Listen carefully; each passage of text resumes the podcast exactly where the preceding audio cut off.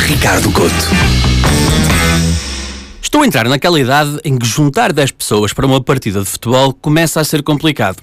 Os meus amigos estão a trocar a bola de couro por outra bolinha, esta com mais baba e mau cheiro, chamada bebê. Nascer é grande dávida, eu sei, eu sei que sim, sim senhor, mas porquê é que os recém-papás decidem escrever uma mensagem fazendo-se passar pelo bebê? Mas vocês são o José Freixo e o puto Donaldinho? Olá, sou o Gonçalo, tenho 4 quilos e tanto eu como a minha mãe estamos bem. Primeiro ponto, nunca é mencionado o pai nesta mensagem. Ninguém quer saber do pai quando o nascimento ocorre. E eu acho mal. Sabem porquê? Porque ele está a fazer uma tarefa duríssima, que é escrever esta mensagem. E e a, mandar para todos os contactos. Portanto, estamos aqui a falar de exercício físico duro mesmo, não é? Segundo, saber se o miúdo nasceu saudável é o mais importante. Nisso todos concordamos. Agora, dizer que a mãe está bem é um bocado exagerado. Ok, está bem no sentido em que nada de mal aconteceu, felizmente. Mas como é que alguém que acabou de expelir um carneiro de 4 quilos pode estar realmente bem? Está bem numa de estar com as coxas em gelo depois para ir um urso. Não está bem bem. Está.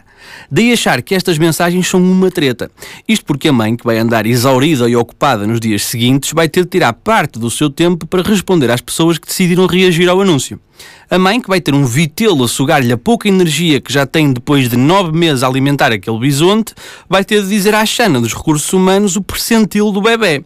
É que a malta fica tolo com pesos e nascimentos de bebés.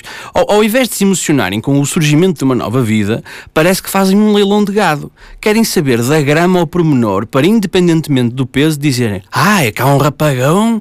Quem é que alguma vez, depois de ouvir um peso inicial de um bebê, disse Ui, que isso é só pele e osso, que pauzinho de virar tripas? Ninguém. Porque, na verdade, ninguém quer saber quanto é que pesa um bebê. Portanto, parem lá de fazer essa competiçãozinha parva que mais parece um Guinness de pessoas que não têm mais nada para fazer.